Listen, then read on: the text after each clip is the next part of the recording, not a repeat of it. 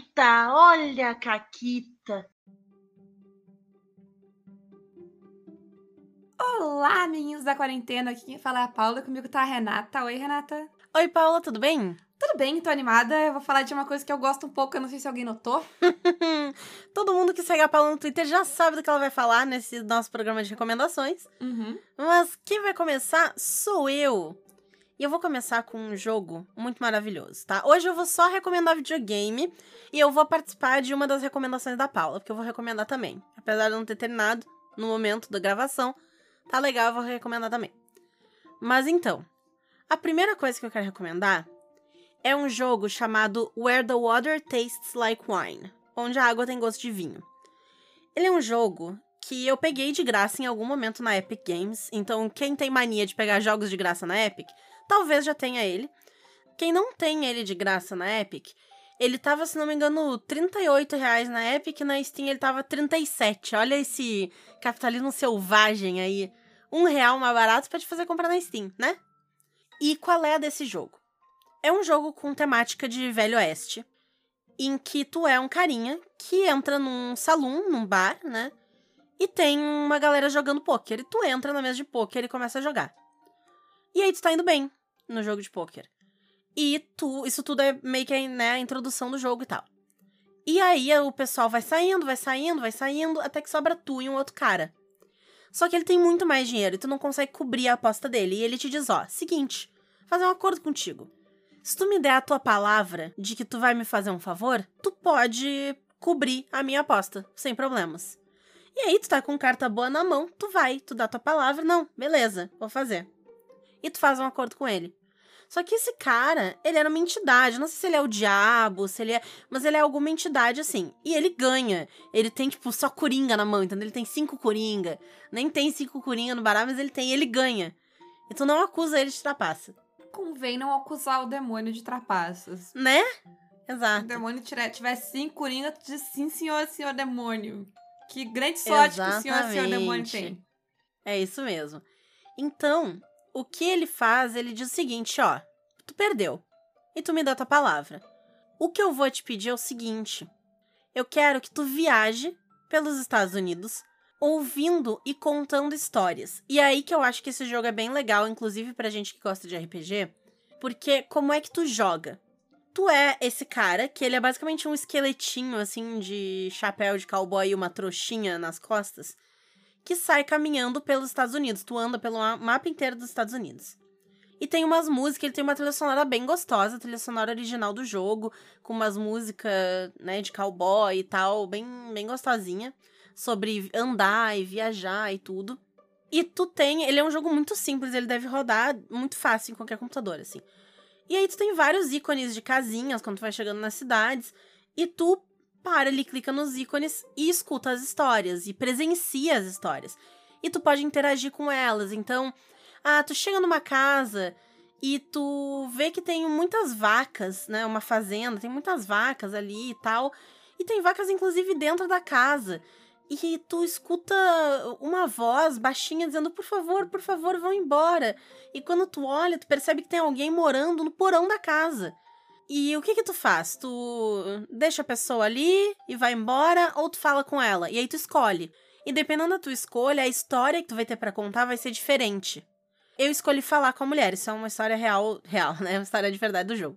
Eu falei com a mulher e basicamente ela tem medo das vacas. E as vacas entraram na casa dela, ela se escondeu no porão, ela não consegue sair.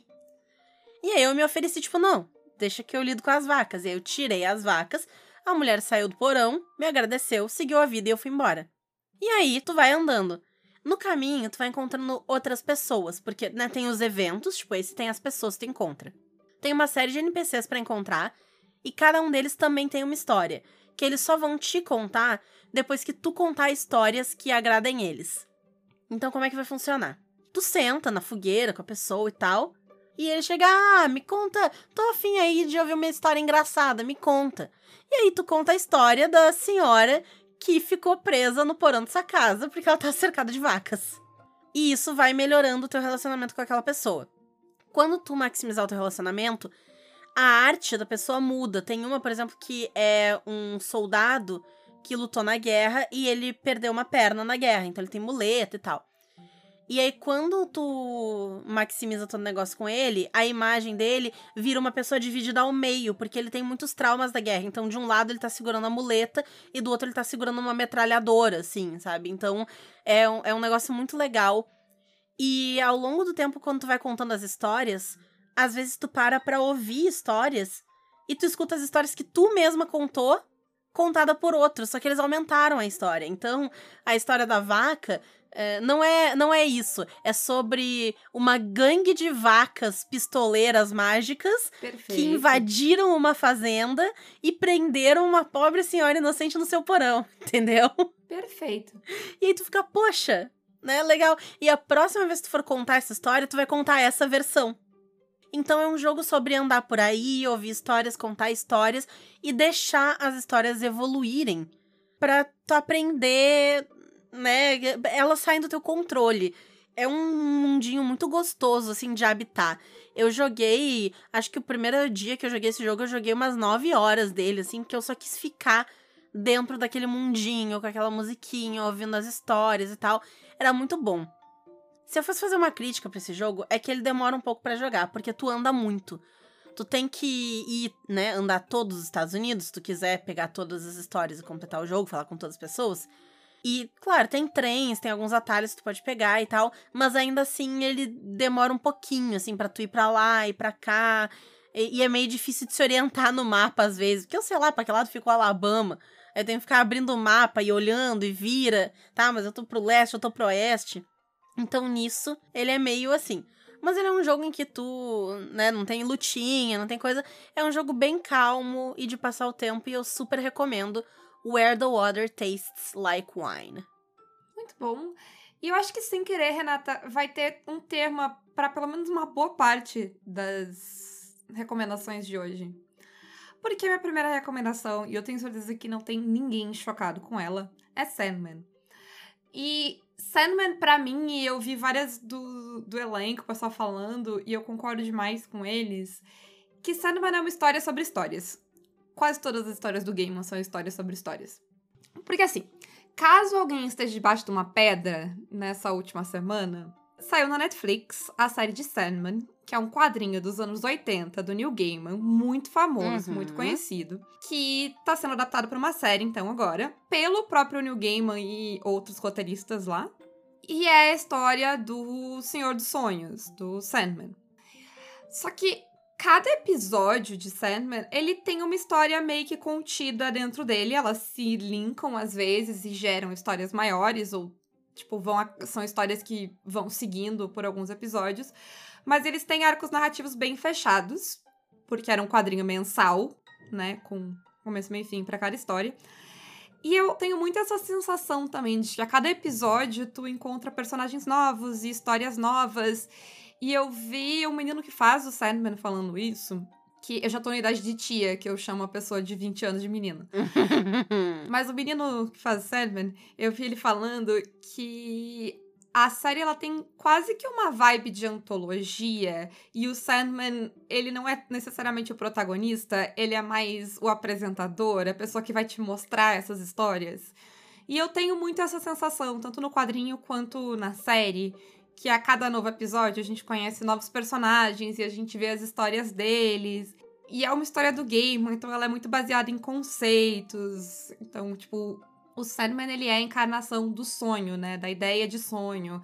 Mas tem a morte, tem desejo, e são meio que a personificação desses conceitos, né? Então tem muita coisa legal baseada nisso.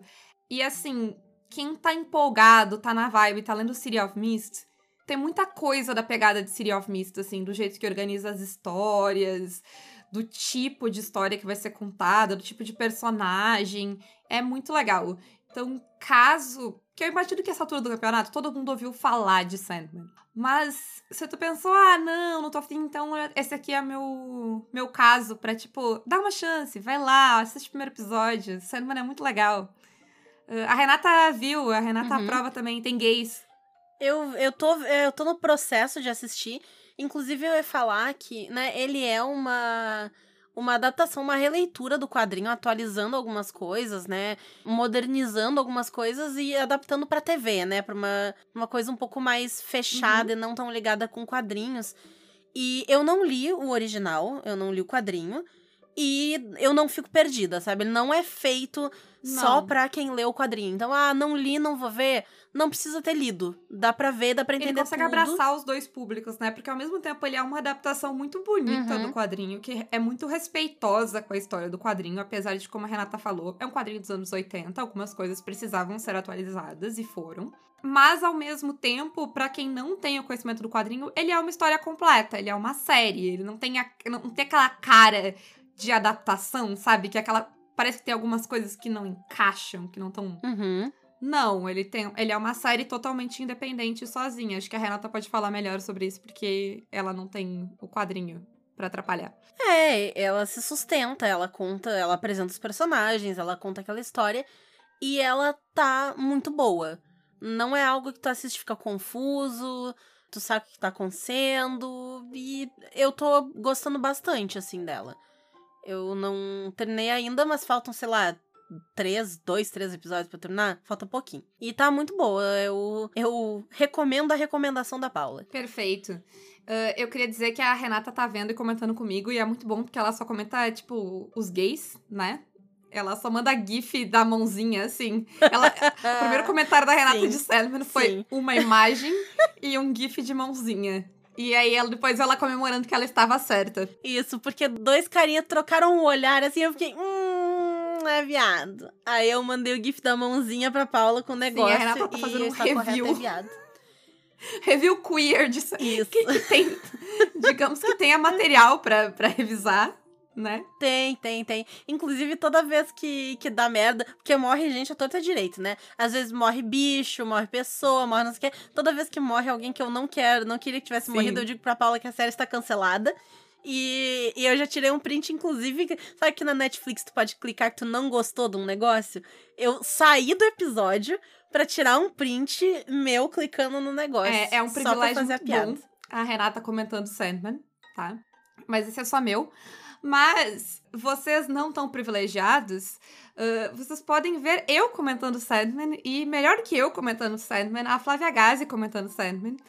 Porque a gente tá, a Flávia e eu, como parte do grupo de estudo, com outras pessoas legais do grupo de estudo, estamos lá no canal dela todas as segundas, às oito da noite, falando de Sandman. A gente vai falar episódio por episódio, a gente já falou do primeiro episódio, quando esse episódio sair, a gente já falou do primeiro e do segundo episódio, se tudo deu certo no futuro, né? Nunca se sabe. Mas a gente tá comentando sobre o imaginário de Sandman. Então, nesse primeiro episódio, a gente falou de corvos, a gente falou de vidro, a gente falou de escuridão e a gente falou de magias e círculos de magia. Então, assim, modéstia à parte, tá bem legal. Eu sou uma parte muito pequena, então eu posso dizer também até de boa, sem tá me exibindo, que tá muito legal e os episódios depois ficam no YouTube. Então vocês podem ir também no YouTube da Flávia assistir. Eu até falei coisinhas lá, vocês podem me ver falar também. Eu sou uma voz do além, os universitários. Então, assiste lá também. Isso aí, isso aí. A minha próxima recomendação é, como eu disse, outro jogo de videogame. Esse ele é um jogo que me foi recomendado. Os próximos dois jogos, na verdade, são recomendações do Júlio Matos que a gente tava conversando e ele me falou que ele, ah, tô jogando esse joguinho, isso aqui e tal. E eu e o Júlio, aparentemente, temos um gosto muito parecido para jogo. Então, ele fala o negócio, eu fico interessada, eu vou lá jogar, e quando eu vejo, eu tô curtindo. E às vezes eu termino o jogo antes que ele. Uhum. Porque eu tenho, eu, eu não durmo, eu tenho mais tempo. Então, tipo, no dia seguinte eu mando mensagem, terminei. O jogo tinha sete horas de gameplay, eu virei a noite jogando, tipo isso, entendeu? Perfeito. Esse jogo ele se chama Deliver Us the Moon. E qual é a premissa? A humanidade fez merda. Como ela está fazendo neste momento. E gastou seus recursos e não consegue mais gerar energia o suficiente para abastecer toda a humanidade.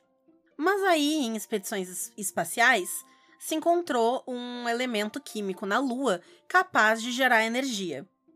E aí o que, que se faz? É, se gera essa energia e se transmite essa energia para a Terra por uma antena gigante. que poderia dar errado? absolutamente nada. né?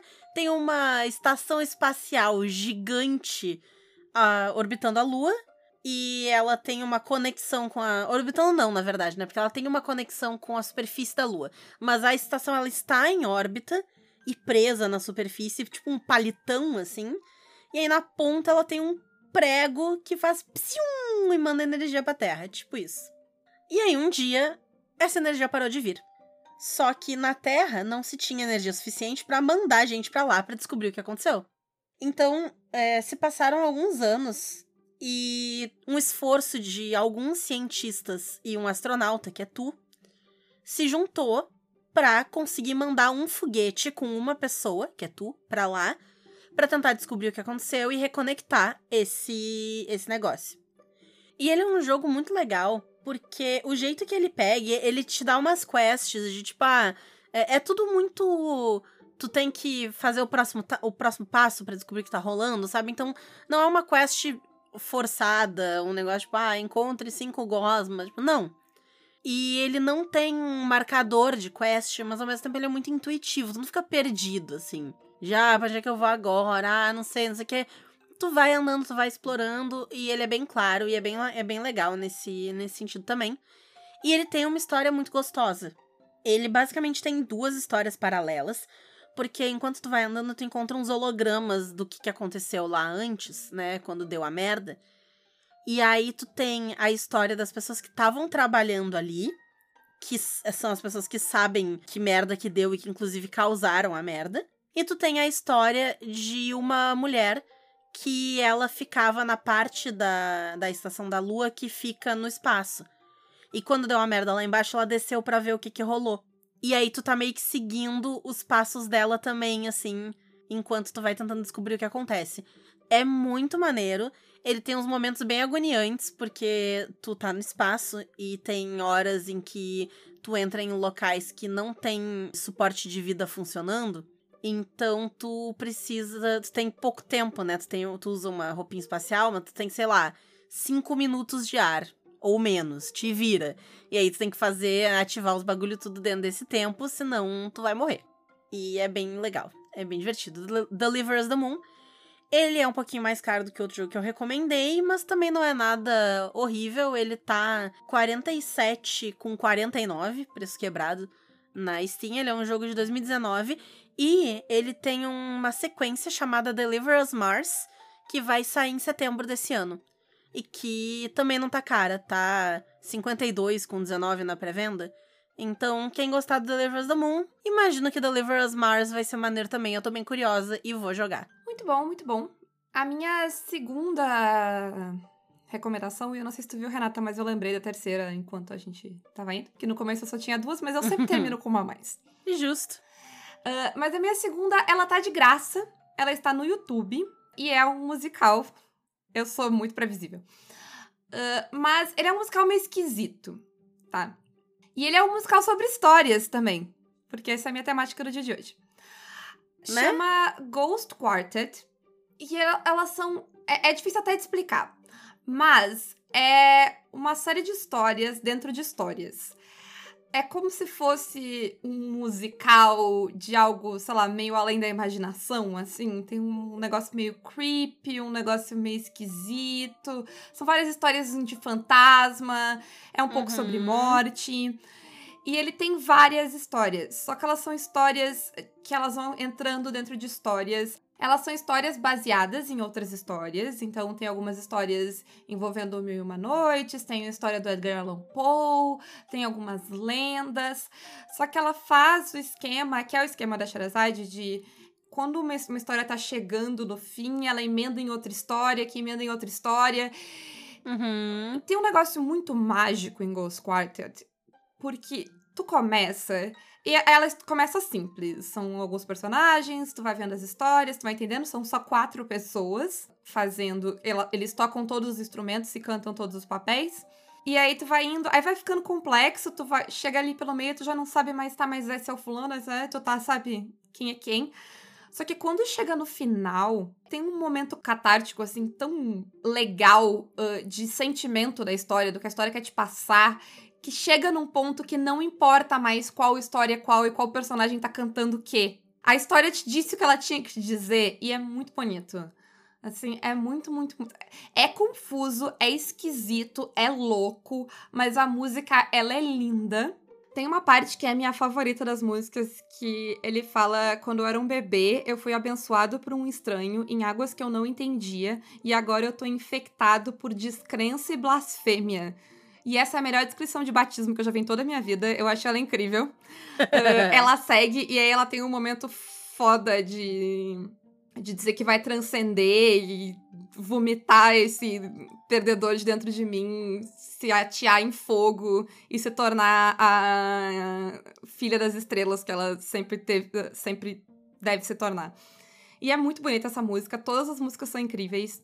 Uh, eu gostei tanto desse musical que eu escrevi uma aventura de Brindle Day baseada nele, que é uma aventura esquisitíssima de Brindle Day que eu ainda quero testar. Então, vale a pena, assim, é em inglês, não tem legenda. Tu até consegue legendar as partes que são faladas, mas a música em si não é legendada. Quem consegue acompanhar lendo, tu consegue a letra da música e tem o álbum também. Mas para quem entende inglês. E assim, se vocês assistirem Ghost Quartet, se vocês assistirem Sedma também, mas Ghost Quartet tem menos gente comentando, comentem comigo, por favor. Pode me mandar mensagem no Twitter, eu vou ficar feliz. E se me mandarem de Sandman, eu vou ficar feliz também. É isso. Minha última recomendação do dia é um jogo que se chama Graveyard Keeper. Olha só, olha só, as histórias, as coisas se linkando. Né? Né? Tudo se conectando. Aham. Uhum. Que lindo, né? Parece até que a gente combinou, mas não combinamos. E a minha última dica é sobre morte também. olha aí. Então, o Graveyard Keeper, ele é tipo um Star do Valley, tá? Então, ele é daquele estilinho de pixel art, e tu é, né, o bonequinho que anda por aí, tem uma vilazinha e tal. Então, cara, inclusive tu claramente vai em barbearia, tu tem que, que vem cerveja, sabe? Tu tem a, a barbinha ali, os bagulho e tal. Tu vai, é, tu tá indo pra casa pra ver a tua esposa, namorada, sei lá, e tu tá olhando a fotinho bonita dela no celular e tu é atropelado e morre. E aí tu acorda numa casa e tu fica tipo, que diabos está acontecendo? Estou numa casa. É, quando sai na rua, as pessoas estão tipo, ah, e aí, beleza? Tu é o dono do. O dono não, né? O cara que cuida do cemitério, né? Disse, Como assim o cara que cuida do cemitério? Eu sou só um carinha que, que cuida do cemitério. Eu não, tu é o cara que cuida do cemitério. E, e tu meio que abraça esse, esse papel enquanto tu tá tentando encontrar um jeito de voltar pro teu mundo. Ele é um jogo bem tranquilo, ele não tem a mecânica de estações do Stardew Valley, então tu não tem, digamos assim, pressa ou um planejamento tão grande, tu meio que faz as coisas no teu tempo. O que ele tem são dias diferentes da semana em que NPCs diferentes aparecem. Mas aí é um ciclo semanal e é bem mais rápido do que o ciclo do, das estações de Stardew Valley. E ele não é só de fazenda, né? Ele tem fazenda, mas ele tem toda a manutenção do cemitério, ele tem minigame de pesca, o que já ganhou muitos pontos. Jogo que tem minigame de pesca, assim, uma obra de arte. Que específico, minigame de pesca. Isso é porque tu não joga videogame. As pessoas que jogam videogame sabem apreciar um minigame de pesca. Tá bom, tá bom. então, assim, ó, minigame de pesca excelente, tá? Tu também tem toda uma, uma coisa que tu cuida do cemitério, tu cuida dos corpos também. E aí tu pode remover os órgãos, tu pode embalsamar, e tu vai upando algumas coisas. Tu tem três negócios: é um bagulho de natureza, o um bagulho de ciência e o outro eu não lembro o que, que é. Mas são meio que conhecimentos e práticas que tu vai adquirindo, e tu ganha esses pontinhos e tu usa eles para desbloquear habilidades novas. Então, se tu tem bastante pontinho dos negócios da natureza, daqui a pouco tu consegue plantar umas plantas novas, ou colher uns bagulho, uns cogumelos do mal, e assim vai. E tu pode, inclusive, tirar a carne desses cadáveres que tu trata e vender pra cidade, entendeu? Que foi, foi o que me vendeu no jogo, assim. Quando eu. Eu tava tipo, ai, tá legal, mas eu joguei Stardew Valley, né? Parece ser parecido e tudo mais. E aí não é tão parecido assim, que tu pode ser meio ruim. E aí, quando pode ser meio ruim, eu gosto. Perfeito. Adoro ser ruim. Então, né, quis jogar eu tenho duas críticas só a esse jogo. Uma delas é que o protagonista claramente vai em barbearia que vende cerveja e tem uma moto dentro. E tu não pode mudar a aparência dele. Então fico triste que eu sou esse homem barbado. Mas tudo bem. É a vida. Eu tenho que ser um homem barbado em 70% dos jogos de videogame igual. Então, né, fazer o quê? E a minha outra crítica é que eu achei ele um pouco difícil no começo. Eu achei difícil de entender o que, que tinha que fazer. Porque o, o menu dele, né, o tutorial, o jeito que ele mostra, eu achei meio confuso. E às vezes eu não sabia muito bem, tá, mas eu preciso desse recurso, mas como é que eu consigo esse recurso? Então eu achei um pouquinho difícil no começo. E eu fui bocó e eu acabei gastando muito dinheiro em coisas que eu não precisava ter comprado. Dinheiro do joguinho, tá? Não dinheiro da vida real. Que dinheiro da vida real eu sou sovina e eu não gasto. Mas então, é, agora, depois de algumas horas de jogo, eu peguei e eu acho que tô avançando direitinho. Mas eu dei uma, uma patinada no começo, mas continuei jogando, o que significa que mesmo com a patinada ele tava legal. Uhum. Quem tiver interesse, eu não olhei as outras plataformas, tô olhando só a Steam, que normalmente é quem tem o preço mais barato ele tá em promoção. Mas ah, quando sair o episódio, ele não estará mais. Então, sinto muito. Mas ele tá por. O preço inteiro dele tá R$ 37,99. Nesse momento, ele tá por, por R$18,99. Então, fiquem de olho, botem na wishlist. Quem, quem curtir, eventualmente vai estar tá em promoção de novo. E é isso aí. E a minha última recomendação, então, é que eu não tinha pensado, porque eu tinha esquecido. Mas na última. Não, na penúltima semana, no finalzinho de julho, uma série que eu gosto muito entrou pro catálogo da HBO Max. Ela não tinha lugar nenhum, ela tinha na Netflix por um tempo, e aí ela não tinha lugar nenhum. Eu me desfiz dos meus DVDs e me arrependi amargamente. Mas agora tem na HBO Max, que é Pushing Daisies. E assim, Vamos lá, eu vou tentar explicar Pushing Daisies. Outra temática das coisas que eu peguei hoje são coisas esquisitas de explicar. São coisas esquisitas. E aí, por isso elas são ruins de explicar, porque elas são esquisitas. Mas, Pushing Daisies é a história do Ned, que é esse menino aí, que ele tem um poder muito peculiar. Que se ele encosta em alguém que morreu, essa pessoa volta à vida. Mas se essa pessoa ficar viva por mais de um minuto, outra pessoa precisa morrer no lugar dela. Ou outra criatura. Se ele, é, é sempre proporcional. Se ele trouxer de volta uma abelha, vai morrer uma aranha. E por aí vai. Uh, mas se ele trouxer uma pessoa de volta, vai morrer uma pessoa no lugar da outra pessoa. E se ele tocar de novo na pessoa que ele trouxe de volta à vida, ela morre de novo e aí ele não tem como trazer ela de volta mais. Essas são as regras. Ele demora um tempo para descobrir, é meio trágico, enfim. Corta pra quando ele já é um adulto e ele é um fazedor de tortas, só que ele tem um side job, assim, um, um emprego paralelo, porque um detetive. Um frila. É, é porque um detetive particular uh, descobriu esse, esse poder dele e achou a galinha dos ovos de ouro. Porque ele vai até o necrotério, acorda o morto em um minuto pergunta pro morto quem matou ele, soluciona o caso, fica com a recompensa. Nunca dá certo. Sempre a pessoa dá dicas. Tipo, a pessoa sempre diz quem matou ela, tipo, o mestre dos magos, assim. E aí eles têm que investigar mesmo assim, mas ele tem, eles têm pistas que ninguém mais tem, porque, né, eles falaram uhum. com o morto. Só que no primeiro episódio, a, o caso que eles vão investigar é a namoradinha de infância dele, que morreu. E ele traz ela de volta, não deixa ela morrer, morre alguém no lugar. Ela vai morar em cima do negócio de torta lá dele, no apartamento dele, e eles não podem mais uh, se encostar, porque ela vai morrer. Então, a série, ela tem assassinatos e investigação, ela tem um romance bonitinho, ela tem um cachorro, ela tem números musicais, porque ela faz um negócio que poucas séries fazem, que eu acho que mais séries deviam fazer, é que se tu chama alguém que sabe cantar pra participar da tua série, dá uma desculpa, entendeu? Nem dá uma desculpa, o Brian Fuller ele só liga o foda-se. A Kristen Channel está aqui, ela vai cantar, e eu acho que ele tá certíssimo, como sempre que mais tem? Ela é toda colorida também, o figurino é legal. E tem um narrador falando. Tem, tem uma vibe. A, a parte de, de narração tem uma vibe meio Amélie Poulain, assim. E tem toda uma estética mega colorida. É muito legal.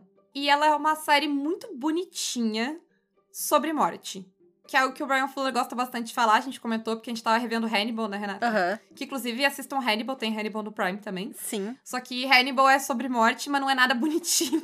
Depende de pra quem pergunta. Eu acho que é adorável, eu acho fofo, tá? Eu gosto. Entendi.